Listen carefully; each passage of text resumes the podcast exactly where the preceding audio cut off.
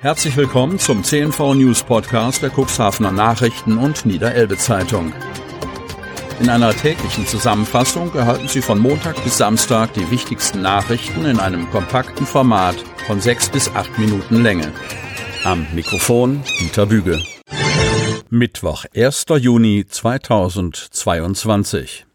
Demonstranten wegen Widerstand gegen die Polizei verurteilt. Cuxhaven. Sie soll erheblichen Widerstand gegen Vollstreckungsbeamte geleistet und auf der Polizeistation sogar nach ihnen getreten haben. Eine 53-jährige Frau aus der Samtgemeinde Hemmoor, die mit ihrem Mann, ebenfalls wegen Widerstands gegen Vollstreckungsbeamte angeklagt, Ende Januar an einer Anti-Corona-Maßnahmen-Demo teilgenommen hatte, musste sich am Montagmorgen vor dem Amtsgericht Cuxhaven verantworten. Es geht darum, dass das vorgeschriebene Tragen einer FFP2-Maske bei der Demonstration nicht eingehalten wurde und das Ehepaar dann bei der Aufnahme der Personalien sowie später auf der Polizeiwache Widerstand geleistet habe. Das Paar selbst warf der Polizei Gewalt und Demütigung vor. Schlussendlich verurteilte der Richter beide nach fast dreistündiger Verhandlung zu einer Geldstrafe auf Bewährung von 300 für die arbeitslose Frau und 1200 Euro für den Mann. Zahlen müssen die Angeklagten diese nur, wenn sie eine ähnliche Tat noch einmal begehen. Tankstellenbetreiber im Kreis können noch keine Prognose abgeben. Kreis Cuxhaven. Wann landen die Erleichterungen von 30 Cent beim Verbraucher? Während das beim ab 1. Juni geltenden 9-Euro-Ticket klar ist, ist der genaue Preis für Benzin und Diesel noch ein echter Wackelkandidat. Dass die Spritpreise wegen der Steuerbefreiung runtergehen werden, steht zwar fest, aber wann genau sie tatsächlich sinken, vermag keiner zu sagen. Und dann kann es auch noch dazu kommen, dass Verknappung durch Lieferengpässe dazu beiträgt, dass Tankstellen der Sprit ausgeht. Heike Steffens aus Nordan ist bei der in Stade ansässigen Genossenschaft Reisa zuständig für den Energiesektor und damit auch für die 33 Tankstellen, die das Unternehmen im gesamten Elbe-Weser-Raum betreibt. Darunter sind auch eine Esso-Tankstelle in Cuxhaven sowie Tankstellen in Hemmoor, Kadenberge, Deppstedt und Bexhövede. Wir werden die Preise am Mittwoch um 0 Uhr auf jeden Fall runternehmen und sehen dann, wie sich die Lage entwickelt und werden uns an die Wettbewerbe angleichen, kündigt der Fachmann gegenüber unserem Medienhaus an. Der Markt sei unübersichtlich. Aktuell stiegen die Einkaufs- und Verkaufspreise enorm an. Warum das so ist, vermag ich aber nicht zu erkennen, meint er im Telefonat am Dienstag. Steffens schätzt, dass die Preise sich auf ein Niveau einpendeln, das sich um die Spritkosten der vergangenen Woche bewege. Große Preisverfälle lässt der Markt nicht zu. Er rechnet damit, dass der Preis real erst ab der nächsten Woche günstiger werde. Manfred Grube, der zwei Jet-Tankstellen in Cuxhaven betreibt, rechnet nicht damit, dass die Tankstellen gleich am ersten Tag überrannt werden. Wir können noch gar nicht sagen, wann die Preise runtergehen. Wir haben von den Mineralölkonzernen nur die Info bekommen, dass wir unser Personal aufstocken sollen, so Grube. Das sei allerdings nicht notwendig, wie er meint. Wir haben bisher jeden Andrang geschafft.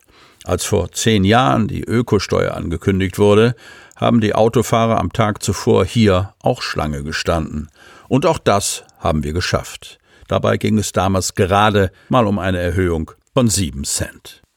Ich denke, da wird an den Tankstellen mehr los sein, weil die Menschen sich mehr bewegen und vielleicht in den Urlaub fahren wollen.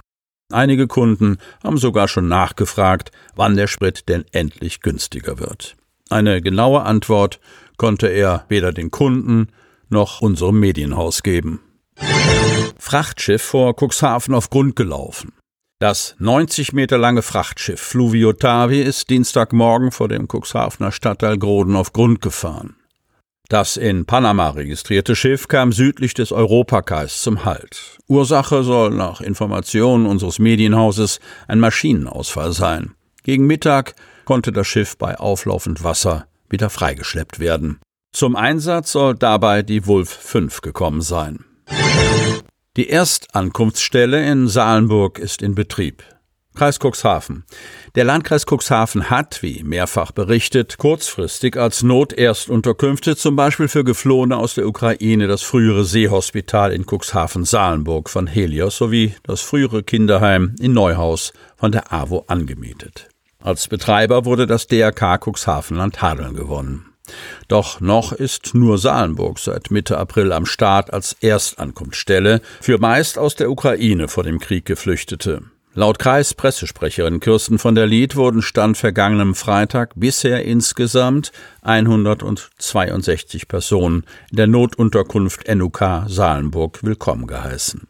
Angereist seien die Geflüchteten entweder per Bus aus der Landesaufnahmestelle Niedersachsen oder durch private Anreisen mit eigenem Wagen oder per Bahn. Zeitgleich befänden sich meist um die 30 Personen in der NUK, so von der Lied. Salenburg ist als Ankunftsstelle für ein bis mehrere Tage gedacht, zum Beispiel zwecks behördlicher Aufnahme, bevor die Leute den Gemeinden zugeteilt werden, die für ihren Wohnraum zuständig sind. Das frühere Kinderheim in Neuhaus sei ebenso nicht für das Dauerwohnen von Flüchtlingen eingerichtet, sondern solle nur als kurzfristige Option bei der Erstankunft dienen. Ob allerdings die Unterbringungskapazitäten im Komplex in Neuhaus überhaupt benötigt werden, kann zu diesem Zeitpunkt keiner prognostizieren. Eröffnungsfeier für den Brunnenhof an der Kugelbarkehalle. Buxhaven. Die Monate der Sanierung sind abgeschlossen. Jetzt läuft der Countdown. Am Pfingstsonnabend, 4. Juni, lädt die Nordsee Heilbad Cuxhaven GmbH, kurz NHC, ab 10 Uhr zur offiziellen Wiedereröffnung des Foyers und des Brunnenhofs der Kugelbarkehalle ein. Die neuen Räume können besichtigt werden. Mit einem kleinen Festakt wird auch der Brunnenhof offiziell für Cuxhaven und Gäste wieder freigegeben.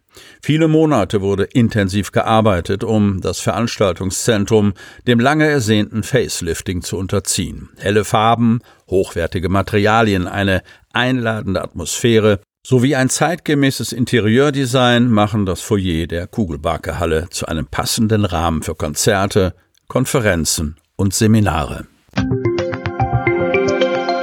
Damit Sie ab sofort keine Podcast-Folge mehr verpassen, benötigen Sie lediglich einen sogenannten Podcatcher. Auf den meisten Smartphones ist dieser bereits vorhanden. Falls nicht, dann suchen Sie ganz einfach in Ihrem App Store nach einem kostenlosen Podcatcher wie zum Beispiel Spotify, Apple Podcast oder AntennaPod. Die hörten den Podcast der CNV Medien, Redaktionsleitung Ulrich Rode und Christoph Käfer. Produktion Rocket Audio Production.